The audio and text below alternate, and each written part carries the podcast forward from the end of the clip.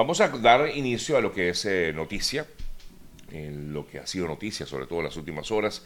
y vamos a comenzar con información de lo que fue esta llamada conferencia internacional sobre Venezuela realizada en el día de ayer en eh, mm, Colombia, en Bogotá, Colombia. En relación con lo que de allí surgió justamente, bueno, se plantea en todo caso lo que sería la reiniciación de la negociación de, mm, entre, entre, el régimen venezolano y la oposición venezolana en México. La plataforma de la oposición eh, celebró el consenso que hubo en esta llamada cumbre de Bogotá, donde se reunieron unos 20 países para abordar justamente la situación de Venezuela, pero básicamente en el tema político, ¿no? No, no, no se planteó mucho el tema de los derechos humanos, aunque se asomó de alguna manera. Dijo eh, representantes, o dijeron representantes de la plataforma unitaria, Celebramos que en las discusiones que se dieron hubo un consenso entre todos los países participantes sobre la necesidad de retomar de, de, manera urgente las negociaciones, el proceso de negociación establecido en Ciudad de México. Igualmente expresó su confianza en que las posiciones comunes den el impulso necesario para avanzar en temas sensibles como la liberación de los presos políticos, así como un cronograma que permita eh, rescatar la democracia a través de la celebración de elecciones libres, transparentes y con garantías para todos los venezolanos. De hecho, el tema justamente de las eh, elecciones ha sido digamos, tocado o ha generado una serie de reacciones en diversas partes del mundo, y digo del mundo porque efectivamente algunos eh, funcionarios, personajes reconocidos o no, han dado a conocer su punto de vista sobre lo que ha sido esta cumbre en eh, Colombia. Y justamente, por ejemplo, leemos la Unión Europea manifestaba acerca de este proceso que esperaban que aquí en Bogotá o allá en Bogotá el proceso de normalización democrática debe ir acompañado definitivamente al, levantamiento gradual de las sanciones que hay contra el régimen venezolano. Esto fue, por ejemplo, lo que dijo Josep Borrell, el eh, secretario de Asuntos Exteriores y Política de Seguridad de la Unión Europea. No obstante, algunos expresidentes, como es el caso de los expresidentes Iván Duque, Andrés Pastrana, de Felipe Calderón de México, el expresidente argentino Mauricio Macri, el de Bolivia Tuto eh, Quiroga, así como también la ex, eh, mm, eh,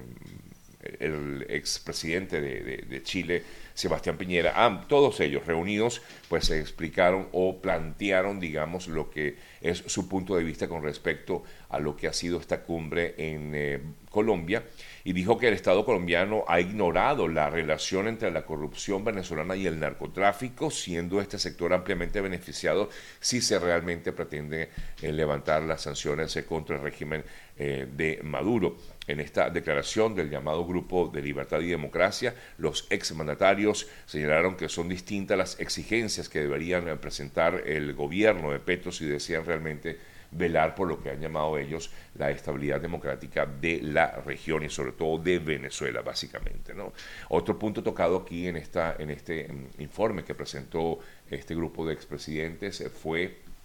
la salida de Colombia de Juan Guaidó de, este país y según ellos ha sido expulsado por el gobierno colombiano. Sin embargo, el propio Petro afirmaba que no fue expulsado, que todo esto había sido una una decisión tomada por el propio gobierno de Estados Unidos eh, y que había sido justamente en colaboración con el gobierno norteamericano para que Guaidó pudiera estar eh, en Estados Unidos y no quedarse en Colombia, porque hubo una serie de comentarios que hubo incluso hasta Migración Colombia dijo que le había dado 15 días de tránsito al ex eh, al diputado Juan Guaidó en en Colombia y eh, bueno, y finalmente pues se tomó, como ya todos sabemos, la decisión de, eh, llevarlo hasta Estados Unidos. Eh, Migración Colombia ofreció a través de un comunicado esta versión sobre la expulsión de Guaidó de Colombia y dijo efectivamente que había habido una decisión de darle permanencia regular por 15 días y transitar por el territorio nacional, no obstante inmediatamente, pues como ya sabemos, fue enviado a Estados Unidos, lo que rectificó, o mejor dicho, ratificó el gobierno norteamericano que confirmó justamente que ayudó a Guaidó a salir de Colombia y para poder llegar así a la nación norteamericana. Justamente en Estados Unidos pues se ha hablado muchísimo acerca de lo que pudiera en todo caso ocurrir con el futuro de Guaidó en este país. Entre otros, la congresista María Elvira Salazar le pedía a, Joe Biden, al eh, presidente norteamericano, eh, que le otorgara asilo político a eh, Guaidó. No obstante, el propio Guaidó en una declaración que diera ayer y que está siendo publicada, por cierto, en el día de hoy, le, em, a, la, a la agencia Social Press, le informaba que efectivamente no va a solicitar asilo político en eh, Estados Unidos por los momentos. No sabemos si es que realmente Guaidó se va a quedar en el país o piensa tener como destino final otra nación. Mucho se ha especulado al respecto, ya lo comentábamos o lo conversábamos con nuestro colega Vladimir Kislinger, que era factible que tal vez su destino final sea España. Pero hasta el momento, pues esto no ha sido ratificado y me imagino que en el transcurso del día, porque se ha ofrecido incluso una rueda de prensa por parte de Guaidó para los medios que están apostados aquí en la ciudad de Miami. Eh, y ver si realmente va a quedarse en el país o su destino final será otro, como ya decíamos, tal vez la posibilidad de que vaya hasta España, mientras su familia, según entendemos, continúa en Venezuela, o por lo menos así ayer lo manifestaron algunos representantes del partido que representa a Guaidó, eh, Voluntad Popular. Eh, incluso en relación con este tema de, de, lo que sería la ya no presencia de Guaidó en Venezuela, pues efectivamente una serie de, de personajes del mundo político venezolano pues se expresaron sobre ello, entre, el, eh, entre otros el propio mm, Enrique Capriles, quien expresó a través de sus redes sociales su solidaridad con, con, Guaidó, su esposa y sus eh, familias, así como también miembros de su equipo. Y por otro lado, pues también se pudo conocer que el Partido Voluntad Popular dio a conocer eh, que eh, tiene previsto definir quién será en todo caso su candidato a las primarias de la oposición o si van a respaldar a otro candidato a otro candidato que no sea justamente de voluntad popular. Incluso se hablaba de la posibilidad de que pudiera ser Freddy Superlano el candidato de esta tolda política para las primarias de la elección, eh, perdón, para las primarias de la oposición que se van a realizar en teoría en el mes de octubre. Por otra parte,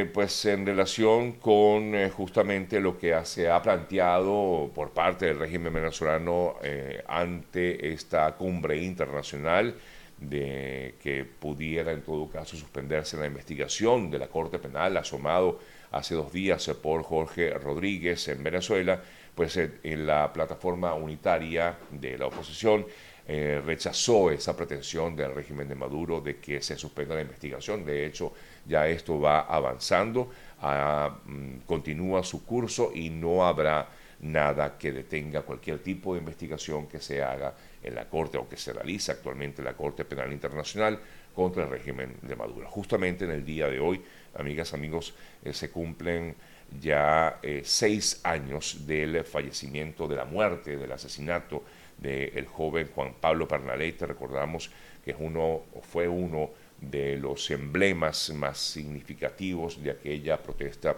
que se realizó en Venezuela en el año 2017 y digamos que de, alguna manera eh,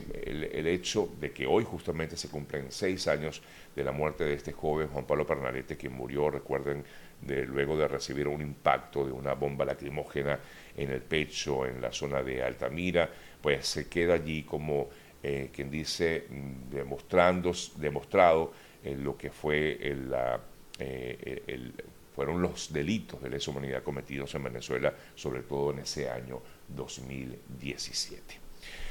Bueno, amigas, amigos, vamos a revisar otras importantes informaciones. Ayer se dio una situación bien anómala, bien extraña en la ciudad de Lechería. Esto está ubicado en el estado Anzuategui, en Venezuela, en el oriente de venezolano y justamente sobre este tema vamos nosotros a conversar en unos minuticos con una colega que se encuentra ya en la zona y que de alguna manera fue también testigo presencial de este hecho porque pues eh, también sintió los efectos de lo ocurrido en esta explosión Y digo anómala porque realmente todavía no se tiene claro qué fue lo que allí realmente ocurrió, qué fue lo que realmente explotó. Hay versiones, hay versiones sobre todo los entes oficiales que afirman que eh, en todo caso se habría dado una especie de, concentración de gas en una residencia ubicada en esta zona de lechería en el estado Anzuategui eh, y eh, que en teoría pues es propiedad de una persona muy relacionada con PDVSA en Venezuela, se trataría de Ernesto Guevara. Pero más adelante, en unos minuticos, a eso de las 8 y 15, estaremos conversando con una colega que se encuentra allá en el, en el estado de Anzuategui y nos va a dar detalles, por lo menos conocer su experiencia de lo que ella vivió y lo que hasta el momento pues se habla sobre este tema. Pero sabemos que ha habido muchas versiones. Ayer surgieron una gran cantidad de versiones, comentarios, teorías, pero vamos nosotros a tratar de basarnos en la información oficial, que sabemos no es mucha, pero es lo que podemos nosotros hablar, lo que podemos comentar al respecto, porque efectivamente hay muchísimas eh, noticias de, digamos, extraoficiales que eh, no son fáciles tampoco de corroborar.